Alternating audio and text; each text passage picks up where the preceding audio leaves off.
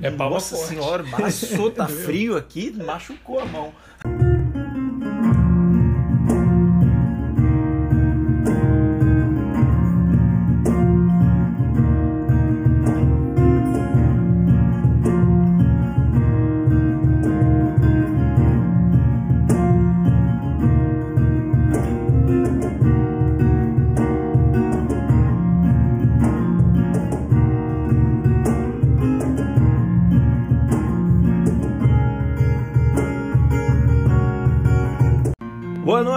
Noite, boa noite. Está no ar mais um podcast do Horário Nobre, nosso podcast gasto literário, aquele podcast que hoje vem com a mais, que hoje a gente vem trazer coisas para beber também, porque o livro chama muito isso hoje.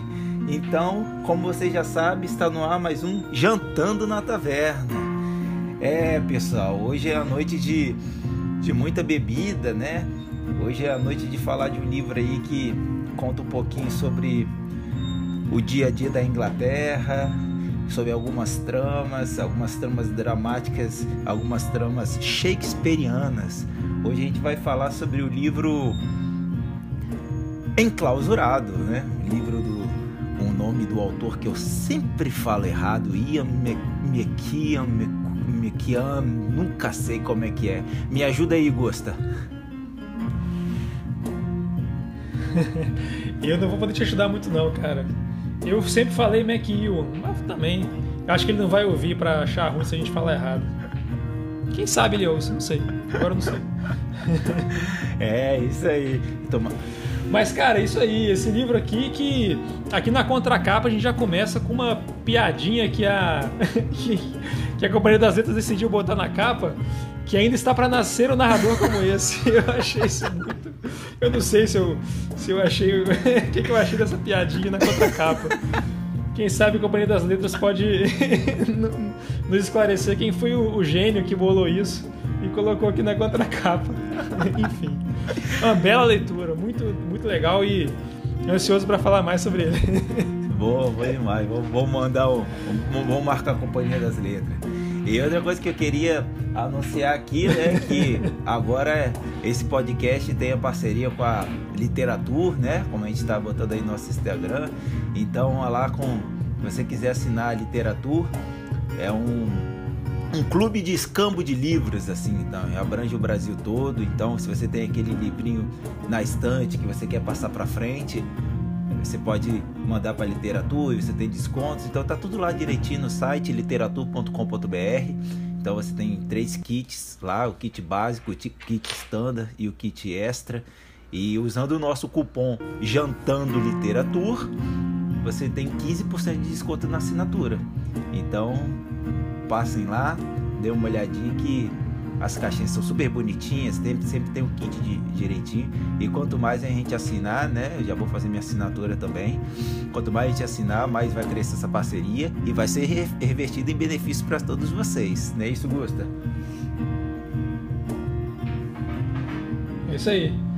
E aí você assina o pacote, você escolhe o, o gênero literário que você mais gosta, né? Então você pode colocar romance, suspense, ficção científica. E aí todo mês eles vão te mandar, eu acho que ou um ou dois livros naquele gênero, dependendo do pacote que você escolher. Vem com brinde também. Cada mês vem um brinde diferente. Então vale a pena conferir o site deles e ver como é que é. Isso aí, parceria Jantando na Taverna e Literatura. E agora, vamos lá, Augusta, manda aquele resumão aí, já que você já falou que tem um autor que não nasceu ainda. É, então vamos começar. Esse livro de Ian McEwan, Enclausurado, é, é um livro, o que a gente pode falar assim, que, que mais vem na mente quando a gente vai falar desse livro é um livro original, né? O, realmente a ideia para o plot desse livro é muito original, a, a, ideia que ele desenvolveu é simplesmente uma história que é narrada é, por um bebê que ainda não nasceu. Ele está dentro da barriga da mãe, nos últimos meses da, da, da gravidez, ele já está bem desenvolvido ali, e ele já começa a ouvir tudo que está acontecendo no mundo de fora, de fora da barriga da mãe. Ele fica lá dentro escutando. E aí ele começa a perceber uma trama que está sendo orquestrada ali entre a mãe e o tio dele, que agora são um casal, para matar o pai dele, para que eles possam ficar com a mansão, que é da família deles. É uma mansão muito grande, mas muito antiga, né? Bem caindo aos pedaços, bem mal cuidada, só que eles querem ficar com essa mansão para eles e estão tramando a morte do, do pai do nosso narrador aqui, e ele fica escutando aquilo tudo e vai tentando de alguma forma entender o que está acontecendo lá fora. E é muito interessante é, narrar pela, pela perspectiva dele. É, é muito interessante que o narrador ele consegue narrar o que acontece, mas ele também consegue narrar o que a mãe sente, porque através do, dos hormônios que vão passando ali no sistema, no, no organismo da mãe, ele consegue perceber essa mudança hormonal, então ele com, consegue dizer o que a mãe está sentindo na hora que ela faz as coisas. Então, em alguns momentos tem uma contradição entre o que a mãe fala e o que a mãe sente. Então, dá uma perspectiva muito legal é, em cima dessa personagem da mãe. E eu não vou falar muito mais do resumo, eu decidi ler um trechinho aqui só para a galera ter noção assim de que que é, né? Pode ficar muito curioso, o que que é esse narrador que está dentro da barriga da mãe, como é que ele vai narrar uma história lá de dentro. Então eu vou ler um trechinho curto que é logo no começo do livro que já dá uma, uma ideia assim de como é que esse narrador é, como é que esse narrador é, é usado para narrar essa história. Então começa assim. Então aqui estou de cabeça para baixo, dentro de uma mulher braços cruzados pacientemente esperando, esperando e me perguntando dentro de quem estou, o que me aguarda. Meus olhos se fecham com nostalgia quando lembro como vaguei antes em meu diáfano invólucro corporal, como flutuei sonhadoramente na bolha de meus pensamentos num oceano particular, dando cambalhotas em câmera lenta, colidindo de leve contra os limites transparentes do meu local de confinamento a membrana que vibrava, embora as abafasse com as confidências dos conspiradores engajados numa empreitada maléfica. Isso foi na minha juventude despreocupada. Agora, em posição invertida, sem um centímetro de espaço para mim, joelhos apertados contra a barriga, meus pensamentos e minha cabeça estão de todo ocupados. Não tenho escolha. Meu ouvido está pressionado, noite e dia, contra as paredes onde o sangue circula Escuto, tomo notas mentais, estou inquieto. Ouço conversas na cama sobre intenções letais e me sinto aterrorizado com o que me aguarda, pela encrenca em que posso me meter. Estou mergulhado em abstrações, e só as crescentes relações entre elas criam a ilusão de um mundo conhecido. Minha agenda, se existisse, registraria apenas o meu futuro dia do nascimento. Sou ou era, apesar do que dizem agora os geneticistas, uma lousa em branco, mas uma lousa porosa e escorregadia, inútil para ser usada numa sala de aula ou no telhado de uma cabana. Uma lousa que escreve por si mesma à medida que cresce a cada dia e se torna menos branca. Considero-me um inocente, mas tudo indica que participo de uma conspiração. Minha mãe, abençoada que seja seu incansável e barulhento coração, parece estar envolvida. E aí começa a história. Muito bom, muito, muito bom o livro. É, realmente é um, é um livro bem. Ele é meio angustiante, né? Em alguns momentos eu. Eu me sentia angustiado porque eu me sentia enclausurado. Ó, começou os ganchos. Junto com, com um bebezinho ali. E, tipo, ele reforça muitos momentos de, de impotência, né? Como você leu aí. É muito legal. Então, o que a gente traz de panorama assim gastronômico, né? Então, de gastronomia a gente não viu nada, a gente viu, viu o pessoal beber o tempo inteiro e pedir comida de delivery. Mas é, em, bom, em muitos países da Europa, o imposto sobre vinho é o mesmo imposto da cesta básica, né? Então é como se o vinho fosse um, um item alimentar. Então é muito comum o consumo de, de vinho e por isso que é tão barato lá. Então você compra bons vinhos a 3 euros. Olha que maravilha, né? Tipo, mesmo se a gente trans... botar o euro a 7 reais, a gente estaria pagando 21 reais no vinho. Então, tipo, quem paga 21 reais num vinho hoje, né? Um vinho bom. E ainda mais muito bom. Então, a Inglaterra é um grande consumidor de vinho, né? É a região de Bordeaux da França, ela cresceu muito com a compra da, de, de vinho pela Inglaterra, isso desde o século XVIII, XIX. Então, tanto que na, na Inglaterra o vinho Bordeaux é chamado de Claret, é, um, é porque é um vinho um pouquinho mais leve, a, e a cor dele assim deu, deu esse apelido chamado na Inglaterra.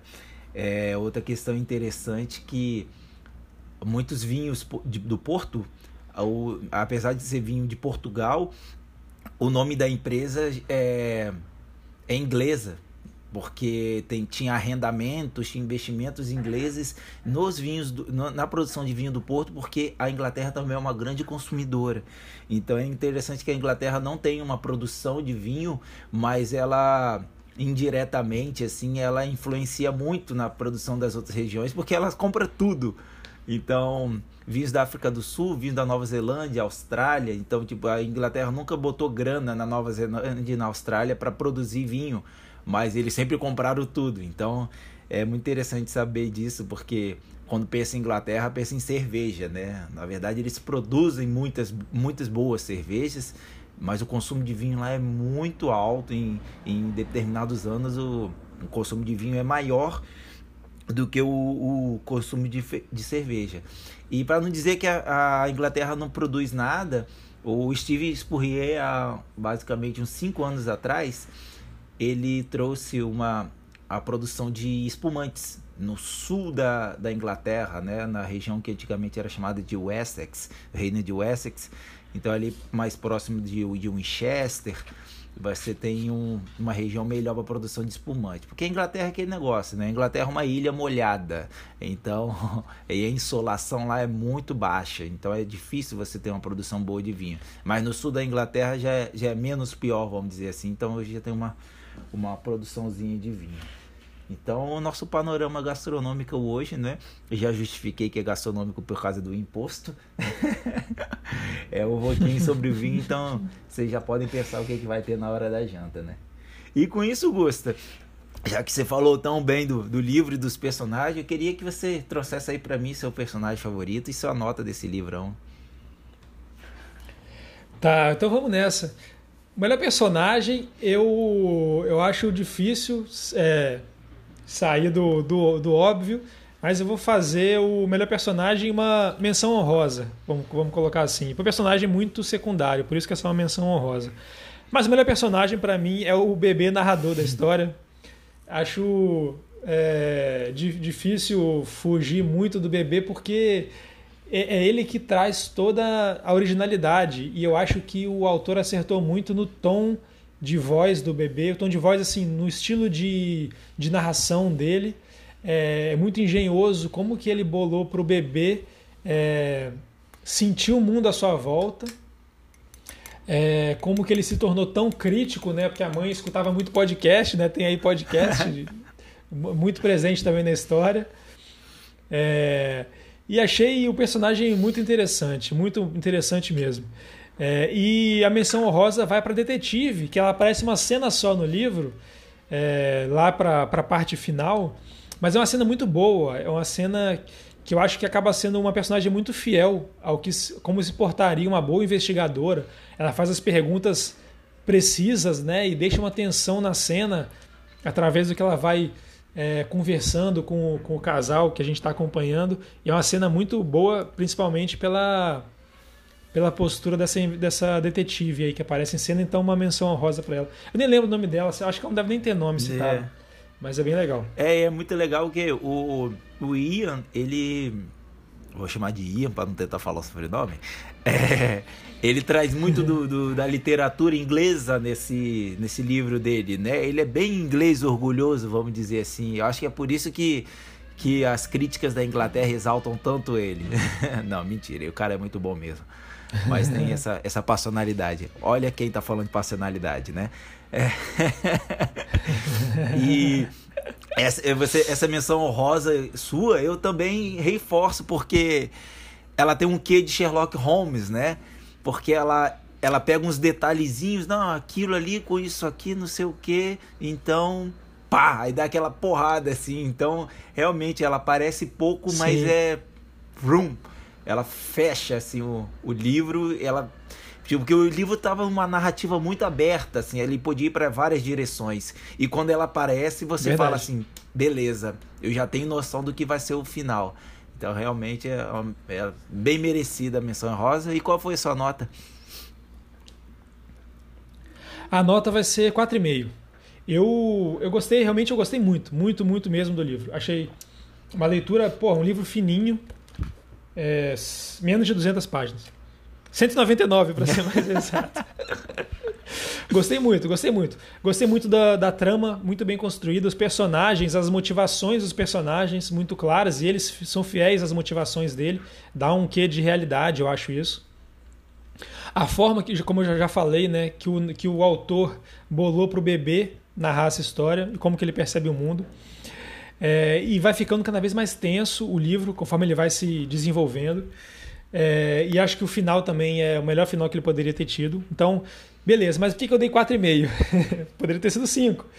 E poderia mesmo. Mas o 4,5 é porque eu acho que tem muito trecho e muito longo, tre muitos trechos longos do, do bebê fazendo análises políticas, fazendo análises de aquecimento global, direitos humanos. Não que sejam coisas, assuntos que não são interessantes e assuntos importantes, mas, pô, quando você está ali investido na história, querendo saber o que vai acontecer, e aí o recém-nascido, não, nem nasceu ainda, né, o feto, tá lá falando sobre é, questões políticas do mundo e questões de aquecimento global, eu achava esses trechos, pô, eu quero voltar logo para a história, li até rápido assim para passar logo. E eu acho que é muito que tem isso, tem muito trecho assim para um livro tão pequeno. É, então por isso que eu tirei meio ponto. Então de 4,5, notaço. Poderia ter sido 5 aí. Faltou só um pouquinho. e você, Diego, fala aí, seu personagem e a nota. É, cara, eu vou. Eu não tenho muito que. que acrescentar, não, porque eh, a, o, a sua justificativa do personagem e do, da nota é igualzinha a minha, né? É, eu, em algum momento, quando tem aquele plot do. Não vamos falar qual é o plot agora, né? O plot do pai dele, né? Eu pensei, opa, tá nascendo um personagem favorito meu, né? Mas aí depois acontece outras coisas, falei, porra, pô, que saco, fiquei chateado. Mas eu uhum. gostei muito, sim, do, do Feto, porque ele. Ele, cara, ele. Ele, vamos dizer assim, ele é tipo um filósofo iluminista, iluminista não, humanista, sabe? E ele vem fazendo todas aquelas conexões de quem ele é, e aí ele pensa o que a mãe dele é, e ele fica com aquele negócio de ódio da mãe dele, pensa o que a mãe dele é, depois aceita e fica todo aquele negócio. E eu achei, pô, falei, pô, esse, esse feto é um gênio, velho. Ele realmente é um gênio. então eu gostei bastante dele, assim. E quanto à nota, eu também dou 4,5 pela mesma, pela mesma questão de você. O livro é muito bom, hum. muito bom mesmo, muito bem. É, a trama é muito bem feita, não foge de uma da realidade, assim, né? Mesmo sendo um feto narrando, mas é, é muito condizente com, com tu, todos os aspectos. E realmente, nossa, tem uns trechos lá, cara, que você fica ali, eu fiquei assim, cara, por que que eu tô lendo isso? Às vezes tem duas, três páginas de enrolação. Pô, que chato. e ficou meio, meio shakespeariano, né? Porque é, muito, tem muita alusão desse livro com Hamlet, que depois vou fazendo nas, nas, nas filosóficas, e eu já postei lá no, no Instagram antes desse episódio. É, então você. E realmente. Mas é aquele negócio, porque quando você vai ler Shakespeare, você sabe o que, que você vai esperar. Você vai pegar é, diálogos que tem mais coisa por trás do diálogo do que no diálogo. Então você já está esperando isso de Shakespeare. Mas quando você vai ler o Ian, você não está esperando isso. Então você às vezes fica, oh, que saco. Porque você falou, né? Dá vontade de ler rápido, mas fica aquela, não, não vou ler tão rápido porque talvez eu perca alguma coisa aqui, né? É. Aí fica meio, meio complicado. Então, também concordo com você. Minha nota é 4,5 também. É um livraço. É realmente o o cara escreve muito bem e e nisso tudo que ele escreve, você vê que o cara tem muito conhecimento, né, cara? O cara tem muita informação de uhum. muita coisa, então ele consegue dar um panorama bem legal, assim, de, de Londres. Mesmo tendo. O livro é sempre dentro de casa, mas fala muito de Londres, assim, você consegue pensar muito bem de como, até mesmo como que a, a sociedade londrina está vivendo naquele momento. Então, é muito legal mesmo. E aquele negócio, né, cara? O o Feta é um gênio, né? Tipo assim, é um que podia ser um grandes pensadores, né? E esses pensadores são aqueles que vão, vão fazer filosofia. E por falar em filosofia, que começa então a análise filosófica.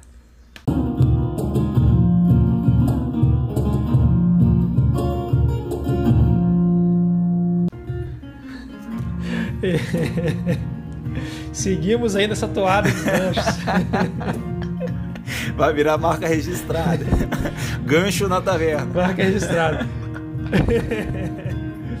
e agora, pessoal, aquele momento que todo mundo já sabe. Na verdade, tem muitos é, seguidores novos, espero que estejam curtindo os episódios. Então é sempre bom reforçar que daqui para frente a gente começa a lançar os spoilers, que é o que a gente precisa para poder fazer a análise mais aprofundada dessa história. Então até aqui a gente fez essa apresentação, mas agora é para entrar a fundo no que o livro passou para gente. Então quem ainda não leu, fica na sua liberdade de escolha se você vai querer seguir ou não, mas a gente indica muita leitura, muito bom. E quem já leu, vem com a gente até o final que vai ser muito legal.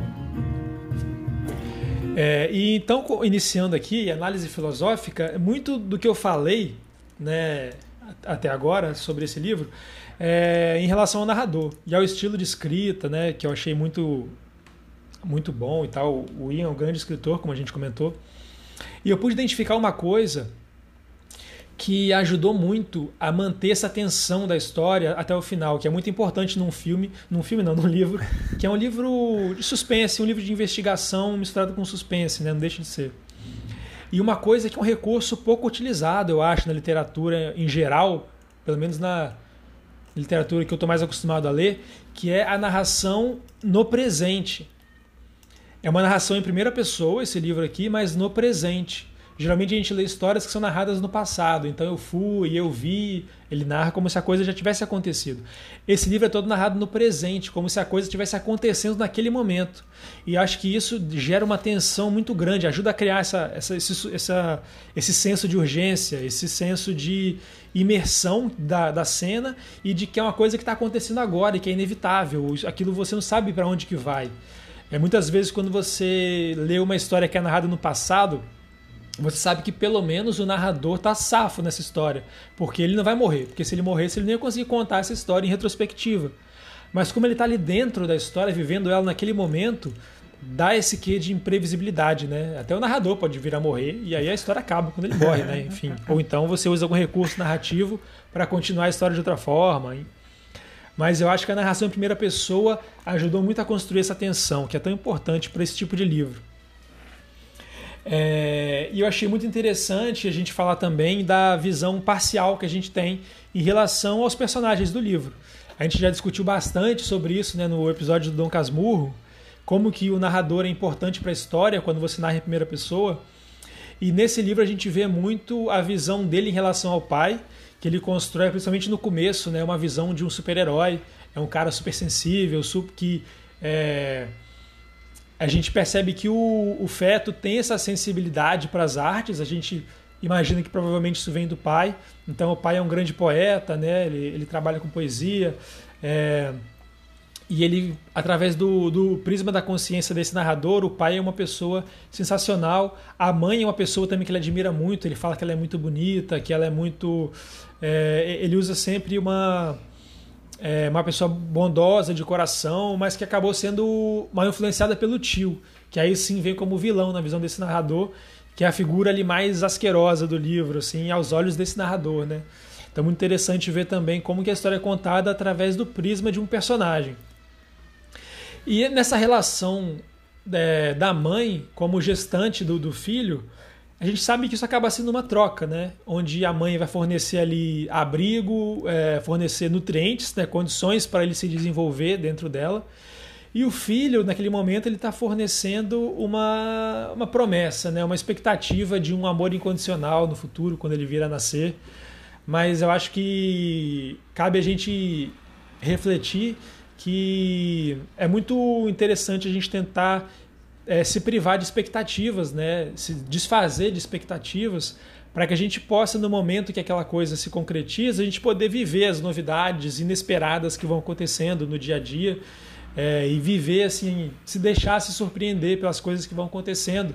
Ao passo que se a gente criar muita expectativa, é mais fácil a gente viver com uma certa frustração, porque dificilmente aquelas, todas aquelas expectativas vão ser cumpridas, né? Nesse caso, pensando nessa relação da mãe com o filho que está por nascer. É, e aí a história ela vai se seguindo, né? E a gente até estava conversando aqui antes da, da, de começar a gravação que eu também fiquei imaginando como é que vai ser depois que esse narrador nascer, né? É, o, o, livro não chega nessa parte, é, mas um pouco antes do, do final é, começa a ter uma reflexão do narrador quando ele começa a perceber o, o nascimento como uma passagem para algo eu achei a, a forma que ele elabora, que ele fica refletindo sobre isso, muito parecida com a nossa relação com a morte. Que aí seria como se fosse uma passagem para um outro, para um plano desconhecido, algo que é misterioso, que a gente não sabe o que, que vai ser dali para depois. Então, quando ele vai narrar o nascimento dele, ele, eu, eu senti uma certa, uma certa puxadinha para esse lado, né? Para fazer esse tipo de paralelo do nascimento dele esse momento que é um momento de passagem para algo que para ele é desconhecido, ele não sabe como é que é o mundo ali fora, com esse momento da, da, da, da morte, assim, né? E aí, se você for forçar ainda mais essa comparação, eu já estou dizendo que estou forçando mesmo, é, ele é um bebê que consegue sentir muito do mundo de fora. Então, nesse paralelo, seria como pessoas que conseguem, é, que acabam tendo algum tipo de. É, como é que se diz? É, não é, não é paranormalidade, é quando a pessoa tem esse tipo de contato, assim, que diz que está conversando com, com os mortos, esqueci, agora fugiu o nome. Mas aí poderia fazer esse tipo de paralelo também, porque ele já tem acesso, de certa forma, à vida além que ele vai ter depois que ele nascer. Depois eu gostaria de saber se o Diego também sentiu esse, esse paralelo, assim, no momento da morte nele, a forma que ele vai narrando com esse, com esse tipo de passagem. É, mas o que acontece é que, ao longo do livro, né, ele acaba ficando é, ele é muito inteligente, tal. A gente percebe que ele tem um pensamento crítico, como o Diego já falou. É, só que ele não consegue colocar aquilo para fora da existência dele mesmo. Ele ainda está na barriga da mãe. Então ele se sente sempre enclausurado. Exatamente daí que vem o nome do livro. É, mas aí, com o devido tempo, é claro que ele vai nascer, uma hora ele vai aprender a falar. E a gente fica se perguntando se ele vai lembrar do que ele passou e entregar a todo mundo. Não, foi isso que aconteceu, foi isso que aconteceu, aquele culpado, aquele não é porque teoricamente ele teria essa, essa memória, não sei, isso não é abordado no livro porque o livro se interrompe, se, é, o livro acaba no momento que ele nasce. Inclusive, o momento que ele nasce é muito importante para o desfecho né, do, do, do, livro, a forma que foi construída foi muito Augusta. legal. É, mas eu fiquei pensando. Oi, é, falei. Você estava falando, é, é muito legal isso, né? Igual você falou, a parte que ele fala que a mãe dele é muito bonita.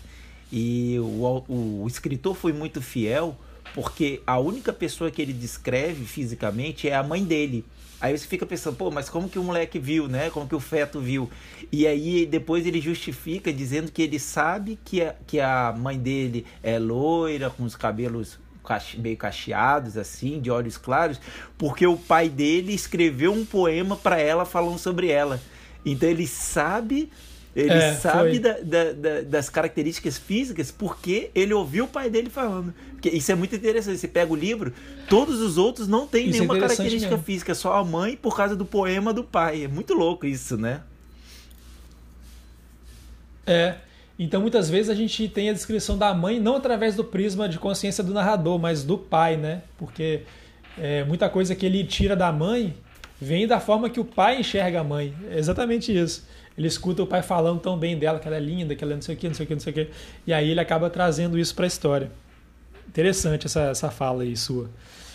É, e aí, é, outra coisa que, que, que, me levou nessa linha de, de raciocínio assim, que mesmo depois que ele nascer, enquanto ele não aprender a falar, ele vai continuar enclausurado dentro do corpo dele. Vou imaginar que ele nasce e ele continua super inteligente, né, daquele jeito que é, que é narrado. Mas enquanto ele não fala, ele continua preso.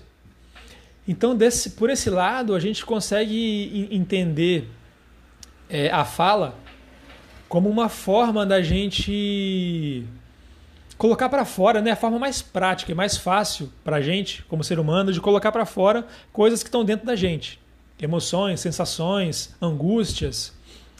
E por um lado, é o mais próximo que a gente consegue chegar de uma experiência extracorpórea. Porque quando você coloca para fora essas coisas que estão dentro de você, é momento que você vai ser visto pela sociedade, pelo mundo exterior, que vai te julgar a partir daquilo, vai te ver, vai te vai interagir com você. Então, é, a gente está sempre aprisionado dentro dos nossos corpos, né, nossas sensações, nossos, nossas emoções, e a fala é uma forma da gente colocar isso para fora. E, cara, e eu fiquei pensando nessas coisas e fiquei imaginando, cheguei no Stephen Hawking, velho. O Stephen Hawking, ele, ele teve aquela doença degenerativa dele que ele ficou totalmente paralisado, o corpo inteiro paralisado. E ele era um gênio. Dentro da cabeça dele, ele era uma pessoa muito avançada, muito acima de, da, da maioria de nós. Só que o corpo dele enclausurava ele, ele não conseguia se comunicar. Se não fosse pela tecnologia, a gente não ia conseguir saber, acessar o, o, os pensamentos dele que estariam realmente enclausurados dentro dele. E aí, pô, quanto que a gente ia perder né, de avanço da astrofísica e conhecimento do, do universo das coisas. Então, realmente, a fala é, uma, é um meio de transporte né, de dentro do nosso corpo para fora. É, e aí, por fim, para finalizar, eu, eu penso que o livro, assim, se for pensar assim, ah, que que esse livro, por que, que esse livro foi escrito? Eu acho que esse livro ele fala muito de é, da vontade que não pode ser realizada e aí a frustração. Quando você quer muito alguma coisa, mas é simplesmente impossível de alcançar aquilo. Por mais que você deseje alguma coisa, que você imagine que você é merecedor daquela coisa, por mais que você se esforce para alcançar aquela, aquela coisa, tem coisas que continuam inalcançáveis é, por motivos que está fora do seu controle. Então vamos botar assim, é, se apaixonar por alguém que não sente o mesmo por você. Você não tem que fazer, por mais que você, né, tá além do seu controle o que a outra pessoa sente. É um outro exemplo, você querer se apresentar em público por algum motivo, seja artístico, seja alguma coisa qualquer, mas você é impedido por uma timidez extrema. É, muitas fobias, né? Fobias podem considerar prisões, né? Se você não conseguir tratar, você vai se privar de muitas experiências por uma fobia. Então são coisas que acabam prendendo a gente e é a sensação que o bebê, que o feto passa pra gente, né? Porque ele escuta tudo, ele sabe de tudo, mas ele não pode fazer nada. Então, por muitas vezes a gente sente essa, essa prisão, assim. Eu acho que, que é mais ou menos o, o tema do livro, assim, foi o que, o que mais eu tirei dele. E essa foi a minha parte aqui, Diegão. E eu queria saber agora o que, que você vai trazer. Eu sei que você vai trazer aí Shakespeare. E tô curioso para saber o que, que você vai falar. Manda aí. Nossa, eu tô, eu tô aqui viajando da sua fala, porque veio mais um monte de coisa na minha cabeça que não tinha vindo ainda. Ainda, bem que eu escrevi um roteirozinho aqui, porque senão eu, eu não ia saber nem por onde começar. então você trouxe algumas questões que eu não tinha pensado ainda. Muito legal mesmo, essa questão do, do enclausuramento aí. Pô, é da hora demais, né?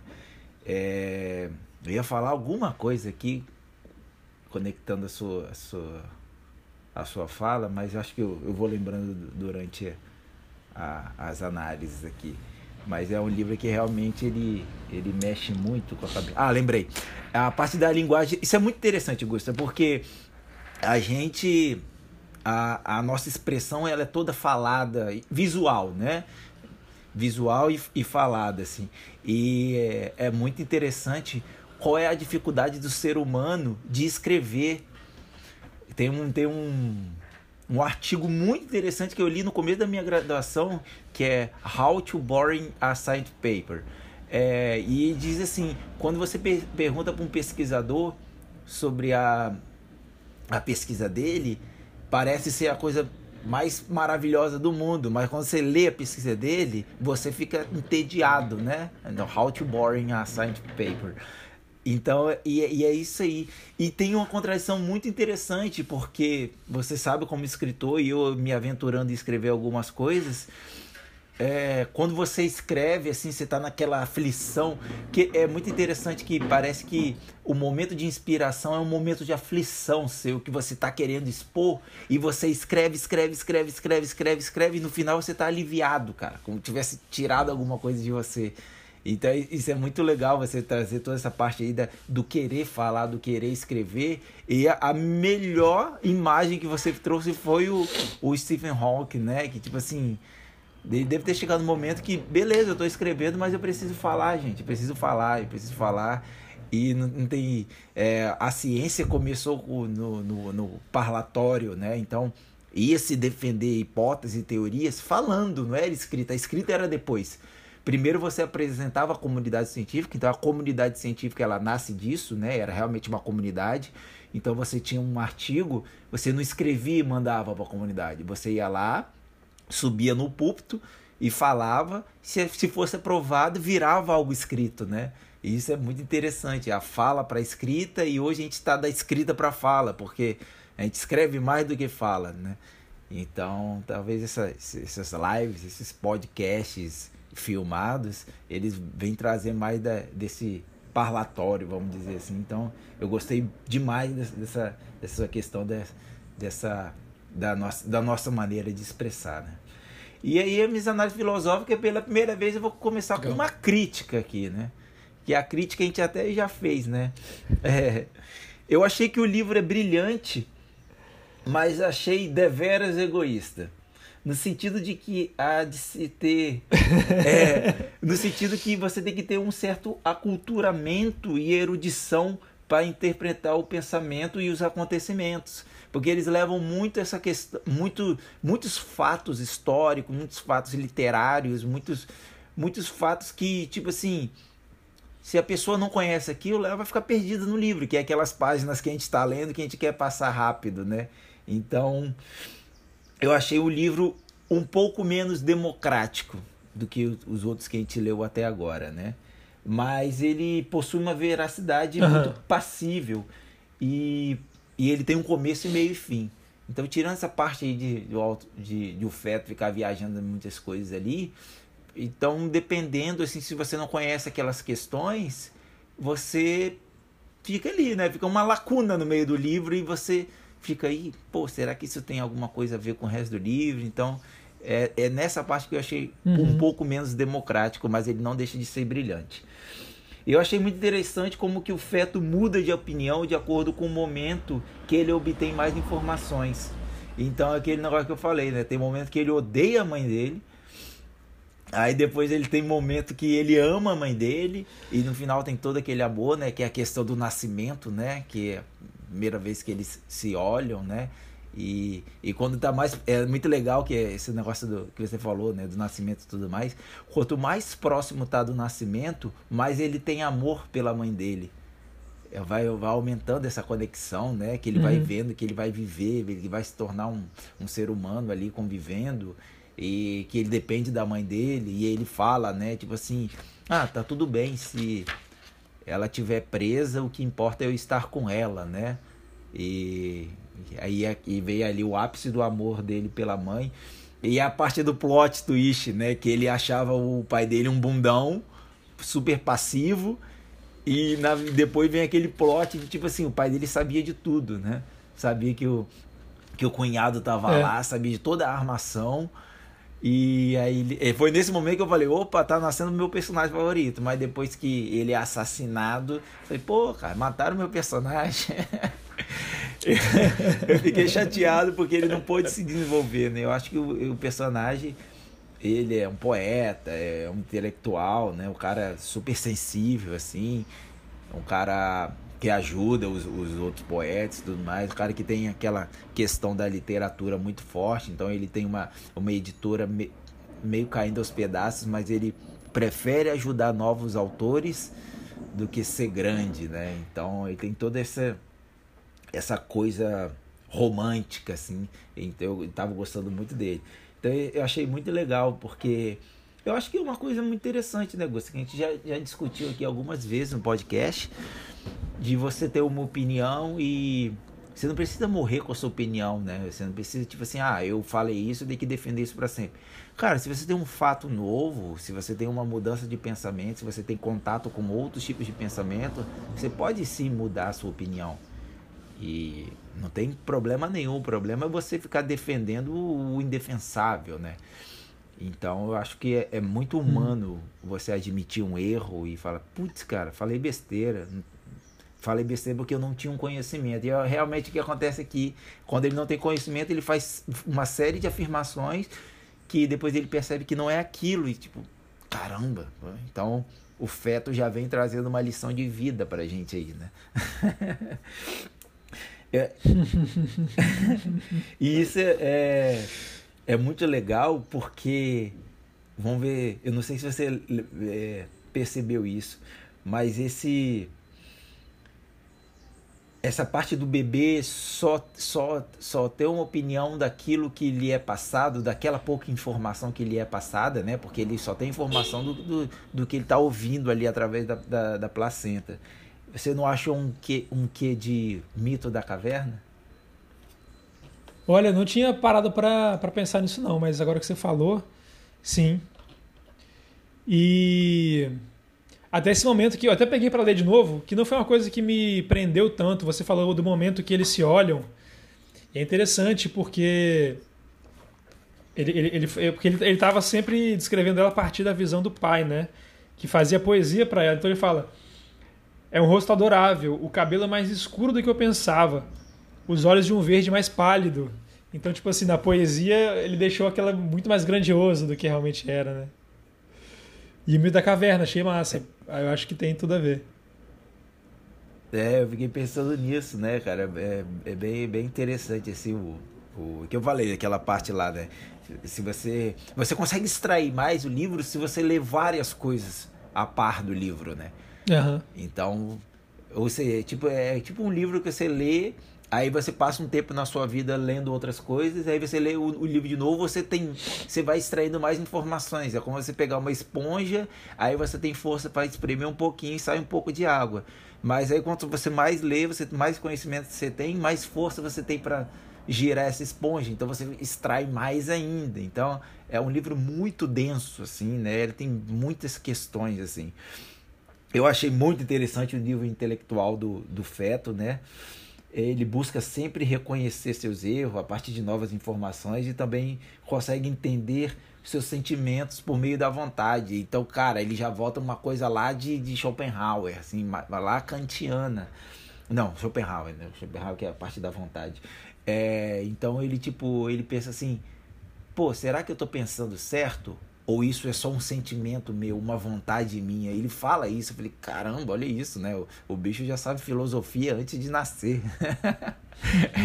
isso me impressionou muito, porque ele tem um, um conhecimento assim que, tipo, é o conhecimento que você só tem a partir de você ler, cara. E, e já está inerente esse conhecimento, e isso Cara, acho que se Schopenhauer lesse isso, ele fala assim: esse é meu filho.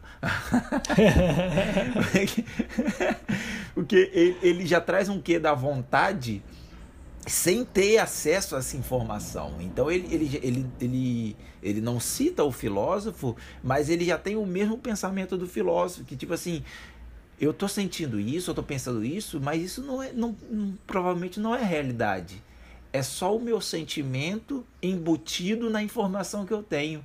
Eu estou tornando a realidade uma informação mais o meu sentimento, a minha vontade, né? E eu torno a realidade, que é, a gente fala de, de moral e ética, né? Então já tem toda essa discussão de moral e ética. Então é, é, é muito um, um, um que sobre a crítica da razão e a razão e a derivação dessa no seu discurso sobre a estética no qual ele invoca a essa contradição de razão e vontade. Então, tipo assim, o moleque é um pequeno filósofo, né? e nisso a reflexão é constante, né? A partir da, da externação das reflexões de sentimento, ele consegue tomar a decisão apropriada para cada momento. Pois ele entende o amor pela sua mãe, ele entende que é a única forma de fazer é, justiça a seu pai é viver com sua mãe entregando ela à prisão, né? Que é o final. é muito louco que ele pensa em várias formas, ele pensa em, em, em se matar. É. Num, num ato de desespero ali, né? Tipo, cara, não tem saída, não tem saída, não vou viver com isso.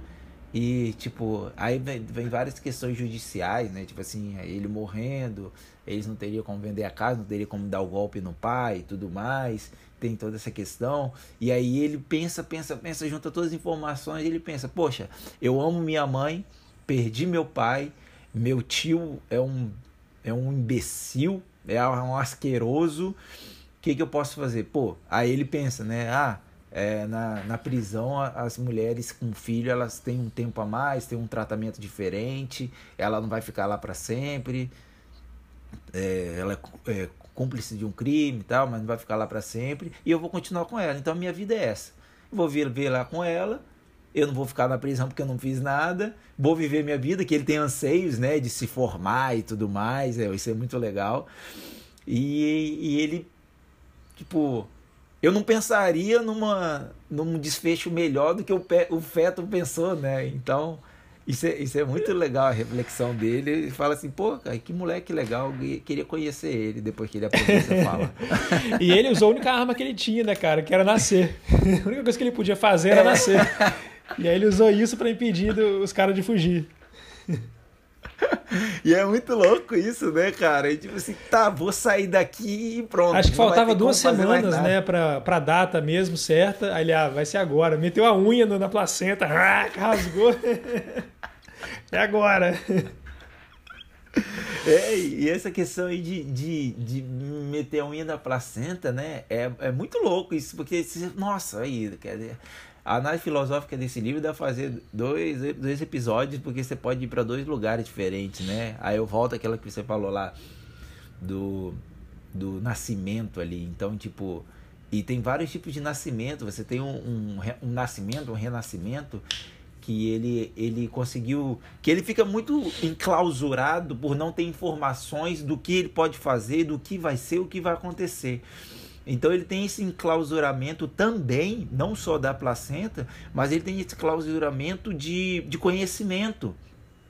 Então, tipo, quando ele tem conhecimento suficiente de tudo que está acontecendo em volta, todo um panorama, quando ele chega no, no, no, ápice do conhecimento, ele sabe o que fazer. Então, ele, quando ele rasga essa placenta, que é o nascimento dele, também é um nascimento, tipo assim, de um renascimento, né? Que ele já tem um conhecimento que se a gente volta do renascimento desde o século XVII, que é quando a sociedade ela tem acesso ao conhecimento e tem esse renascimento cultural. Então é tipo, uhum. é, uma, é uma dupla metáfora ali, é quando ele rasga a placenta e, e tem o, o, o, nascimento, é um nascimento duplo ali, que ele falou assim, beleza, eu já tenho todos os dados, eu já sei o que fazer. Vrá, rasga e sai, e tudo acontece como com todas as informações que ele tinha, né? É... E uma coisa muito legal que vai fazer parte depois da, da minha pergunta bomba, que eu achei muito interessante como que o feto não remete nenhum momento ao divino. É... Aí o que reforça essa questão, né? Se não te falarem de Deus, Deus existe, né? E, tipo, porque ele não fala nada divino, porque ele não teve nenhum contato. Então toda a reflexão dele ali é, é humana. E realmente, né? Tipo assim, a, a espiritualidade, bom, fala de espiritualidade porque quando fala de religião é outra coisa. A espiritualidade ela, ela advém do ser humano, né? E eu não vou falar mais um pouquinho, senão eu vou te dar a resposta da minha pergunta bomba. Mas eu achei muito interessante isso. Depois até voltei no livro assim para ver se realmente era isso mesmo. E ele não remete nada ao divino, eu falei, porra, que louco, né? Tipo, já tem outro paralelo aí muito forte. E aí eu gostaria de, de fechar aqui o, a minha análise filosófica trazendo a parte do, do post que eu fiz na, na sexta-feira passada, é, que é uma sugestão de comparar as narrati a narrativa do enclausurado com Hamlet. E você vê nas outras resenhas, isso tem muito, eu achei isso muito interessante. O feto seria o próprio Hamlet.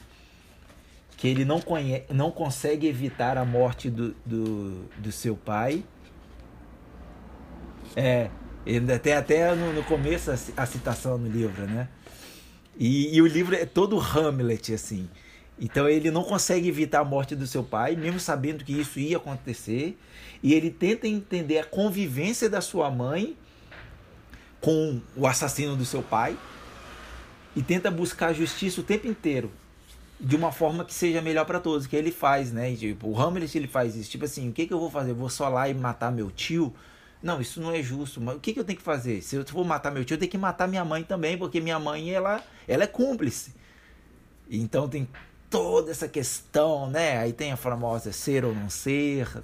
E então o Hamlet eu, eu gosto muito, para mim das obras do Shakespeare é é a mais assim que ela traz um, um crescimento pessoal quando você lê. É muito boa Hamlet.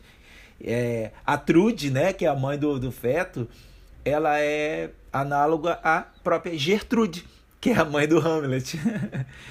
ela fica entre o poder e o amor. Sucumbe ao poder e depois se arrepende. O que, é que, que, que acontece, né? É, o assassinato do pai do Hamlet que seria o pai do feto, daria o poder a ela, porque a casa é avaliada em 7 milhões de libras. Isso é grana pra cacete, né? E ela fica. Mas ela ama o, o, o, o pai do feto, mas ela sucumbe o poder e ela nega esse amor por ele. Então ela fica ali naquelas duas coisas, e quando ela percebe o amor por ele, ela se sente mal, ela fala assim, nossa, fiz besteira, né? Sucumbi ao poder. E isso a Gertrude ela fica o tempo inteiro com Hamlet. O, o, o diálogo, entre aspas, entre o feto e a mãe é, é muito similar ao diálogo entre o, o, a Gertrude e o Hamlet. E o, o Claude, né?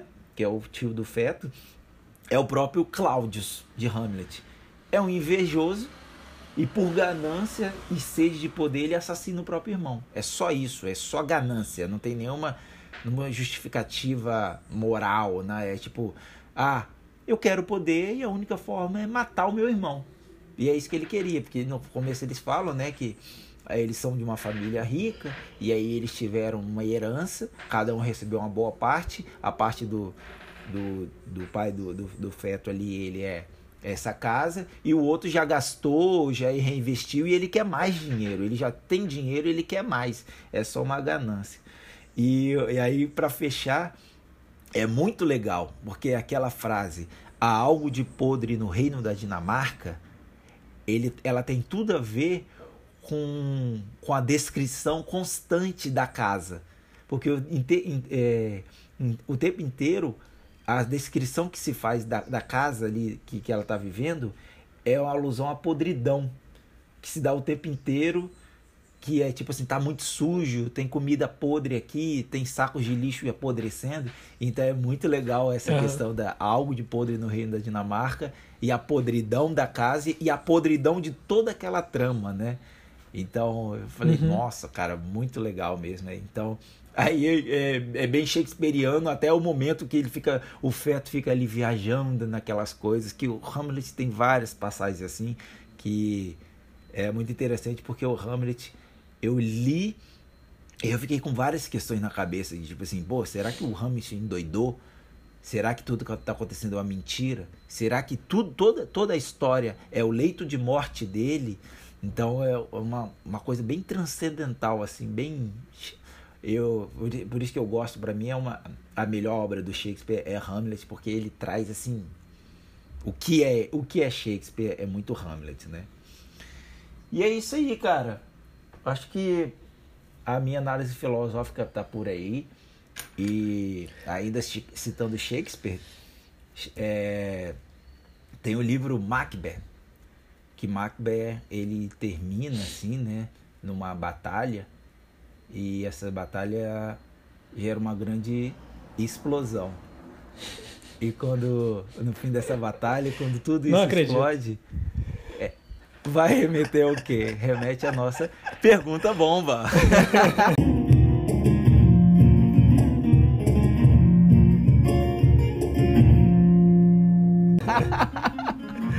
Eu não acredito. Você anotou esses ganchos aí pra você trazer ou, ou vem na hora? Uma dúvida. Não, vem na hora. Juro que vem na hora. Pareço, tô parecendo aquele atacante que tenta cruzar e mete um golaço, né? é, muito bom, cara. Pergunta bomba, então quem vai começar? Quem pergunta e quem responde primeiro? Cara, se quiser eu posso começar, mas a minha ela é filosófica, tá? Igual da, do episódio passado, né? Você gostou dessa, dessa pegada. É, não, mas, tipo, não, não é tão lá. filosófica quanto a outra, mas. É, ah, não? É, Nossa, aquela, aquela suei pra né? responder, cara. Jesus. Aquela suei.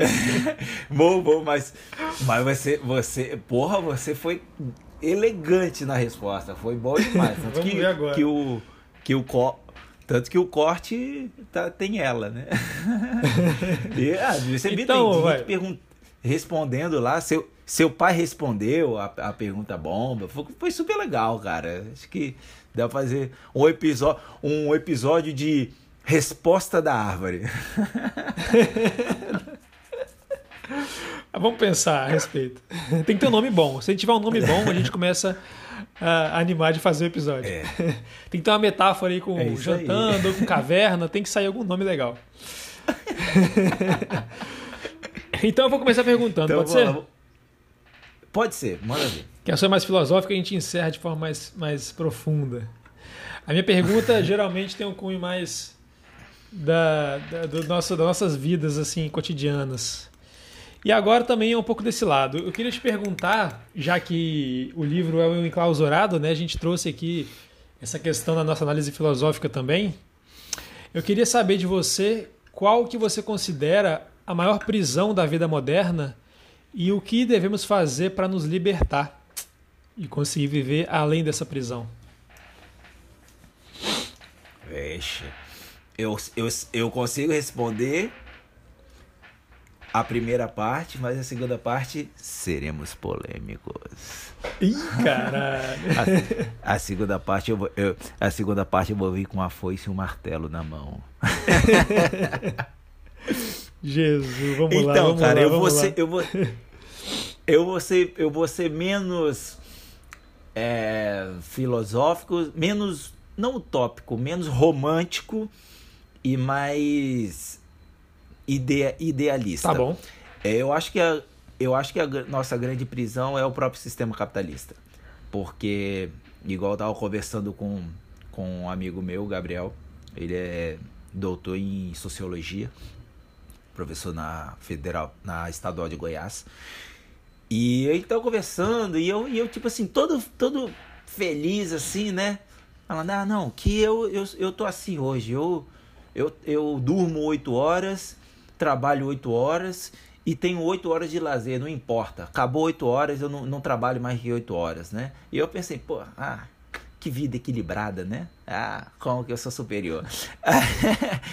Aí ele veio e perguntou para mim assim, mas quem te disse que você tem que trabalhar oito horas? Aí, pum, quebrou. Desestabilizou tudinho. E é isso, né, cara? Porque a gente vive numa prisão, que a gente tem que trabalhar, a gente tem que trabalhar para dormir, a gente tem que trabalhar para ter o nosso lazer. E é isso, porque você trabalha para descansar, você descansa para trabalhar, trabalha para ter lazer, tem lazer para trabalhar. Porque é igual essa questão do sextor, né? O sextor é uma questão completamente capitalista, que é que é essa essa coisa de ah, sexta-feira é o melhor dia. Por que é o melhor dia? Porque você está sendo seu trabalho, cara. É, o, o fim de semana ele se tornou algo em relação a descansa aí para você trabalhar mais para mim. E quando você vai pegar a elaboração do lazer por, por Marx, o lazer não é nada do que a gente faz. Porque o, todo o nosso lazer ele é comprado. Então é o, é o sistema de capitalização do, do lazer. Então, tipo assim, o que, que eu vou fazer no fim de semana? Ah, eu vou a um bom restaurante. Ah, eu vou ver um bom espetáculo entendeu? E, e, ah, eu vou assistir Netflix. Então é o lazer ele, ele é uma atividade laboral. O lazer ele vem de do latim, vou deixar é, lo, lo, é, laisir e no, tanto no francês é loisir, o lazer, que é essa essa liberdade, né? Então o lazer ele você deveria fazer uma atividade laboral. Você deveria fazer algo que você não faz cotidianamente, algo que seja produtivo não para a sociedade, mas produtivo para você. E isso, consequentemente, se torna produtivo para a sociedade. É tipo o lazer, exemplificando, É, eu nunca toquei violão, não sei tocar violão. No meu lazer, o que eu vou fazer? Vou aprender a tocar violão. Isso é lazer. E não visitar, ir um show e ver uma peça, uma peça de comédia. Então acho que o capitalismo é uma grande prisão porque ela define o que a gente vai fazer. Define, eu não posso pegar e tirar assim, essa semana eu não vou trabalhar porque eu quero aprender a tocar violão durante a semana. Não, você não tem essa opção. Você não tem, você tem que pagar suas contas, você tem que pagar o seu violão, às vezes tem que pagar uma aula de violão, né? E, então vem, vem toda essa prisão. E a única forma de quebrar essa prisão é abaixo o capitalismo, quebrar a estrutura capitalista. Aí a gente vai, já vai para outras questões, mas é a única forma, cara. É, é, é, capitalismo é uma estrutura. A gente não tem como sair dela se não quebrar. Não tem como formar uma estrutura dentro de outra. A estrutura por si só é uma coisa única. Então, pega o foice, pega o machado, a camisa vermelha e vão pra rua.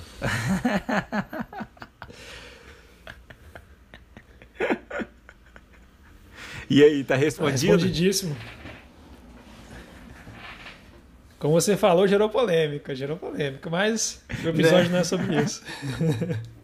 É. Comunista. Mas beleza, acho que a, mi a minha pergunta ela não é polêmica. Ela é mais de... É isso? É, um pouquinho mais filosófica. Isso advém de uma conversa que eu tive com, com um colega há pouco tempo, que foi muito legal, que foi uma conversa, vamos dizer assim, foi realmente um diálogo, né? A gente expôs os nossos lados e a gente conseguiu conversar, dialogar e chegar num consentimento. A minha pergunta, ela é bem direta. O pensando o ser humano como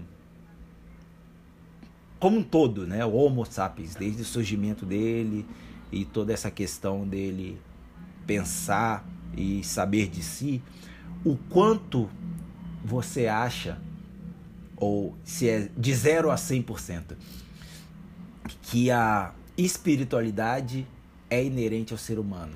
Vamos falar de espiritualidade porque religião é outra coisa. Para falar a verdade, né, eu aprendi com o Leandro Carnal que religião ele é cristianismo, né? É, o religar, religião vem de religar e isso é um termo criado pelo cristianismo. Então, quando você fala de religião, você remete ao cristianismo. Então, vamos falar de espiritualidade. É... O quanto que é inerente ao ser humano, né? Eu acho que. E se quiser exemplificar também, fica Não, à vontade. Não, eu tô, tô, pensando exatamente para esse lado. É, e aí você trouxe a questão do livro, né? Que ele não. Não, não leva para esse lado em momento nenhum. E aí tô aqui pensando o porquê disso, né? Como casar a resposta com a, com a leitura. Eu acho que, que é inerente do ser humano, sim. É, algumas evidências disso é que ao longo da, da história da humanidade, é, povos independentemente chegaram a uma percepção do mundo é, através de um viés extra-materialista. E eu acho que para mim, é, onde eu me sinto mais, onde eu me sinto mais completo é, e, e me percebo mais próximo dessa questão inerente da, da espiritualidade, como a gente está trazendo, é quando eu estou consumindo arte, principalmente música, mas diferentes tipos de arte, e quando estou em contato com a natureza. Essa parte da arte eu fico pensando que é uma coisa mais moderna, pelo menos a popularização da arte. Pensando no humano primitivo, eu acho que essa parte com a natureza talvez pudesse estar mais presente no dia a dia deles. Mas eu acho que assim, muitas coisas que também foram interpretadas como algo é, de um plano diferente do que a gente vive era a busca por explicações, né? Então, explicações que na época eles não tinham condições, é, perguntas que eles não tinham condições de responder na época. Isso foi aos poucos caindo por terra uma ou outra.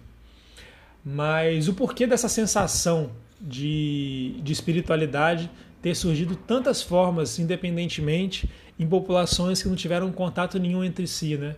Então faz a gente se perguntar. Mas botar numa escala de 0 a 10 em relação à inerência, eu acredito também que deve ter tido, com certeza teve muitos exemplos de sociedades que não levaram para esse lado. é, mais espiritualizado e o que não sabia é simplesmente porque não sabia e bola para frente. É, então eu acho que você comentou aí também, né? Se ninguém te falar sobre Deus, se ele existe, que é um pouco da, em paralelo com aquela pergunta da árvore também, né? Mas agora para um outro viés. Verdade. É, eu acho que sim, é, para esse lado é você entender Deus como uma concepção de religião. Então é um Deus é, embalado numa caixinha de presente entregue a você. Boa. Que é diferente da espiritualidade, que é a pergunta que veio, que veio agora nessa, nessa questão aqui. Então é muito difícil de responder essa pergunta.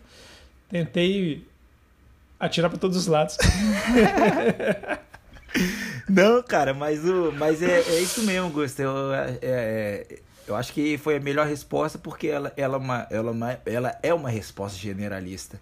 E não sei se pode ser algo algo assim impactante eu revelar isso, mas eu também acho que a, a espiritualidade ela é inerente ao ser humano. Isso não tem se, tipo assim, se. É aquele negócio que você falou, né? Porque, tipo, ah, um exemplo besta aqui. É, hoje a gente não tem muitos relatos de povos, etnias que tem, tem o sol como um deus. Então a gente vê, tipo assim, a gente vê tipo o Egito, né? Atom, você pega o, o os mais, os astecas, você tem essas religiões que hoje elas não, não têm um culto forte, assim, né? Adeptos, ou às vezes nem tem. Mas era tipo assim, eles não sabiam explicar e sabiam que o sol era tudo para eles. Aí hoje, pô, você sabe o que é o sol e você sabe por que, que o sol ainda continua a ser tudo pra gente, né? Mas a gente não trata mais o sol como um deus. E realmente é, é o ser humano entende a volta dele e ele fala assim, pô, cara, por que aquilo tá ali? Aquilo é tão bom pra gente, né? Não, deve ser alguma coisa superior, né? Igual você falou aí. Então, realmente, a, a construção do, do, do, ser humano, né? As civilizações e tudo mais, ela vem dessa questão de de acreditar num, em algo superior que está regindo tudo isso. Mesmo que seja uma estrela alimentada por fusão nuclear de hidrogênio que fornece calor para a gente e a gente está vivo por causa disso. Mas é, é algo a acreditar, né? Então, realmente, eu concordo com ti. E é uma pergunta legal, né? Para a gente passar para os nossos ouvintes, né? Então, ouvintes, mais uma vez estendemos a vocês essa a nossa nossa pergunta bomba aí, vamos lá de, de 0 a 100%. Quanto vocês acham que a espiritualidade é inerente ao ser humano? E é isso, né, cara? Como eu já dizia no, no nosso cristianismo, o pão é o alimento da vida. E por falar em alimento, o que, que você pode trazer pra gente de novo quadro aí?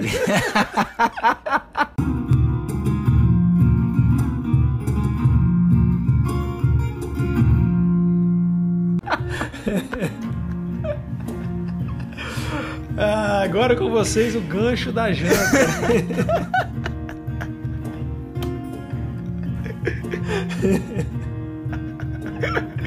e aí, Diegão, o que, que você trouxe agora pra gente em, em relação a essa leitura? O que, que a gente vai ter para acompanhar essa leitura tão boa? É, é, vamos fazer vamos aqui, né? A gente vai. Eu vou ensinar vocês aqui a entrar no no Apple Store ou no Google Google Store lá do Android, nem sei qual é o nome, Play Store, não sei, é, e baixar um, um aplicativo de comida, porque é o que eles fizeram dentro do nosso livro, né? Então é isso aí, a hora da janta é aplicativo de comida. Sacanagem, gente, vamos lá. O livro trouxe vinho o tempo inteiro. Cara, minha vontade era de cada vinho que eles falavam ali abri um e senti as mesmas sensações, porque eles trazem sensações. Eu fiquei, ah, meu Deus do céu, eu também quero estar tá tomando. E vinho. o feto fica bêbado junto com a mãe, né? Isso é muito interessante. É muito louco, né? Muito politicamente. Ah, e, e, ele fica com ressaca. Fica. Muitas de... vezes ela não tá com ressaca, só ele, mas ela não toma remédio, porque ela não sabe que ele tá com ressaca. Coitado, velho. Ele, e ele já sabe, Coitado. assim, ó, depois da segunda taça eu vou estar tá bêbado. É muito louco isso, né? Pequenininho, né? Coitado. Coitado, cara. Então, o que, que eu decidi hoje? Eu decidi falar sobre vinho. Decidi trazer vinho, porque vinho e gastronomia, vinho é gastronomia, né? Vinho e comida tem tudo a ver. Eu comecei a me dedicar, como eu já disse outras vezes aqui, comecei a me dedicar à gastronomia por tomar vinho. E então tem tudo a ver e o que, que eu trouxe para vocês hoje é o seguinte: eu vou promover na amanhã, né? Vai sair o post direitinho, uma degustação vertical de vinho. Então, vou trazer. Vertical? É. O que é uma degustação vertical? Muito obrigado. Muito obrigado pelo comentário, Gusta. Obrigado pelo. o que seria uma degustação vertical? a degustação vertical é o seguinte: a gente tem vinhos com menor complexidade e muito dessa complexidade advém de taninos até uma grande complexidade que exige taninos e dulçor, né? Açúcar de uva e não açúcar, não sacarose, frutose.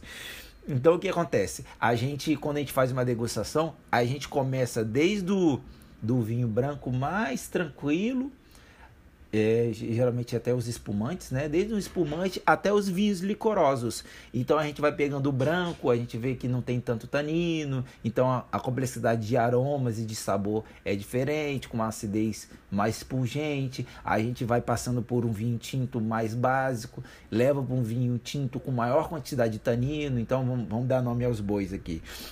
Então a gente pode começar por um Gewürztraminer e um Sauvignon Blanc vem passar por um Cabernet Franc ou um Pinot Noir, sobe por um Tanay ou um Cabernet Sauvignon, e aí a gente fecha com os vinhos que a gente chama vinhos doces ou vinhos licorosos, que pode ser um Late Harvest ou um vinho do Porto. O Late Harvest é o que que é? A uva fica mais tempo na parreira, então ela acumula mais açúcar. Então o, o vinho vai ser doce pelo, pelo açúcar residual. E você fala assim: ah, vinho doce é vinho ruim. Não vinho com adição de açúcar, sacarose, é ruim. Mas os vinhos doce com a própria açúcar da fruta são vinhos extremamente refinados, né? Então a gente pode ter um Chateau du Yquem, que é um vinho botritizado, né? O vinho de Bordeaux é fantástico, que eles deixam um fungo tomar conta da uva e a uva vai reagir a esse fungo, vai produzir mais açúcar. Então fica um vinho doce fantástico. Aí você tem os Jerez, Madeira, Constance, que é o chamado vinho de Napoleão, e o, um vinho húngaro fantástico, que acabei de perder o nome, mas eu vou lembrar. É, uhum. Ah, lembrei, Tokai, que são vinhos doces é, naturalmente. E o interessante do vinho do Porto, que ele é um vinho fortificado. O que é um vinho fortificado? O vinho do Porto ele é produzido né, com todo o seu dulçor e eles pegam aquelas uvas e fazem uma cachaça da uva, um destilado, e adicionam ao vinho. Então, e é muito interessante a produção do vinho do Porto, que o vinho do Porto mais básico, ele tem no mínimo 15 anos de envelhecimento. Então, todo aquela, aquele moço da uva, ele é fermentado junto com essa cachaça de vinho, que pode chegar até uma proporção de 50%. Então, ele é fortificado, então fica toda aquela complexidade do vinho. Então, estou trazendo para vocês hoje essa degustação e o mais interessante, que eu vou mostrar rótulo brasileiro e importado. Então, dá uma moral para os vinhos brasileiros. Eu tenho um tempo atrás que eu tinha um blog só de vinho brasileiro, que tem muitos vinhos brasileiros fantásticos, maravilhosos aqui. Então a gente pode comprar assim de casa ou pode comprar de fora. Eu vou trazer preços bons, e de fácil degustação para quem quiser entrar no mundo do vinho aí. A melhor coisa é, é pegar uma vertical. Legal. Não sei se você vai trazer o vinho que eu tô na, na, cabeça agora, que eu morei um tempo em Porto Alegre, sem dinheiro nenhum, sem nada. Aí eu sempre gostava de tomar um vinho, ele vinha numa caixa de papelão, uma torneirinha. Acho que era JP. Cara, esses, essas caixinhas de papelão, elas são muito comuns na Argentina, cara. É muito hum. louco isso, porque a galera tipo, vai pra balada. E, nossa, a Argentina consome muito vinho, cara. É uma coisa assim absurda, absurda, absurda mesmo. Tipo, é, é porque a Argentina gosta meio de ser italiano, né? Eles têm essa coisa. E eles. Europeu, né? É. E eles incorporaram muito isso, cara. E em, em Buenos Aires, putz, é normal um prato executivo, você vai no restaurante, ah, eu quero um prato executivo e você tem a escolha entre uma jarra de suco e uma jarra de vinho. Eu adorei isso, tá? Não tô reclamando, não. então é super comum e essa caixinha, essa caixinha são vinhos bons, Augusto. É bem, bem, bem falado aí por vocês. São vinhos bons, não é vinho vagabundo, não. E aí a galera sai com a caixinha de vinho, tipo uma, uma, uma Tetra Pak, né? É uma Tetra Pak. Sai uhum. tipo uma caixinha de leite na mão para balada, assim, e, é. e, e, tem esses vinhos maiores de torneirinha. Aqui em Curitiba tem muito isso. Muitos vinhos portugueses vêm nessa caixinha. Então, é uma coisa que eu adoro, é sentar num café, assim, num barzinho, que, se, que sirva taça de vinho e não a garrafa inteira. Então, muitos desses vinhos vêm nessa caixinha, você perde só a taça. Toma ali a taça, fica curtindo, perninha cruzada, lendo um livro, bem aristocrático. ah, já estou imaginando a cena, já estou vendo essa cena. Faltou só o, chima, o, o charuto, né? O charuto, é. As noites de inspiração tem que ter vinho e charuto. Mas é isso aí, gente. Então eu trouxe para vocês hoje essa degustação vertical. Então amanhã vai sair o post direitinho, explicando tudinho, até valores, né? Preço médio, vai ser bem legal aí. A gente pode trocar essa aí, porque quando fala de vinho eu fico eu fico falando um tempão aqui, né? Vai ser interessante que o cara entende, pessoal. Vocês vão estar bem servidos aí. É, boa, valeu, Gusta, pela moral. e é isso aí. E como sempre, né? Vamos nos despedindo desse livro de hoje, enclausurado. E gostaria que você trouxesse aí pra gente, Gusta, qual é o nosso próximo livro? E agora tivemos um plot twist, né? O pessoal tá acompanhando a agenda, mas foi mal, galera. Uma pequena mudança que a gente vai fazer no nosso. E vai ser devidamente esclarecido lá no, no Instagram, com certeza. Ninguém vai ficar é, na mão aí. Mas a gente vai mudar a programação. Semana que vem nós vamos contar com um episódio, mais um episódio especial, com a presença da autora. Então, é, a gente vai ler Nobelina, da Cibele Laurentino, que já entrou em contato com a gente, está acompanhando o podcast, gostou muito da nossa abordagem, e a gente conversou com ela. É, e aí, vamos entrar nessa leitura aí que tem tudo para ser muito interessante e fazer um episódio muito legal com a presença dela aqui com a gente. É, bom demais. A Cibele é super, super ativa lá no nosso Instagram, né? Sempre faz repostagem nossa, super apoia o nosso trabalho, muito legal, sempre tem palavras muito legais dela lá. E vai ser um prazer estar tá aí. É, a Cibele, paraibana, todo sotaque, bem nordestino, adoro. e a gente vai trazer aí a Cibele, mais um episódio especial que estão ficando bom nesse negócio de episódio especial, né, Gusta? é, o pessoal tá gostando. Conhecer Onde... um pouco mais da autora, né? E, e como que foi a abordagem para fazer o livro é muito interessante. Bom demais. E é isso aí, pessoal. Então a gente vai chegando ao final do nosso episódio aqui, mais um episódio de muita filosofia, muitos pensamentos fora da caixa, que é a nossa proposta. É, gostaria de agradecer a todos vocês pelo apoio, é, por esse crescimento, né? A gente está tendo um crescimento muito legal lá no, no Instagram, né? Tipo, tá pô, as últimas duas semanas foram 100 seguidores a cada semana. E aí. E outros escritores vendo a gente, outras empresas vendo a gente. E gostaria de agradecer. Eu sempre apareço agradecendo no Instagram, mas nunca é demais.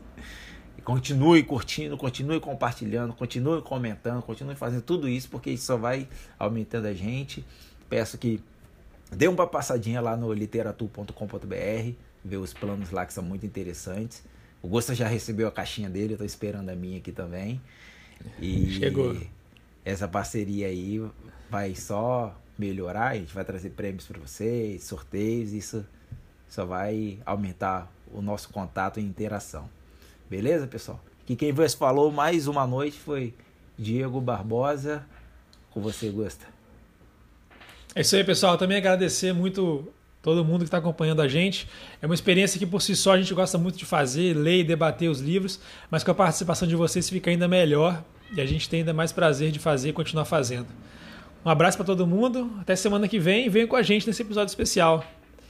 Vamos tratar a Sibeli aí com muito calor aí, todo mundo ajudando a gente para receber ela muito bem.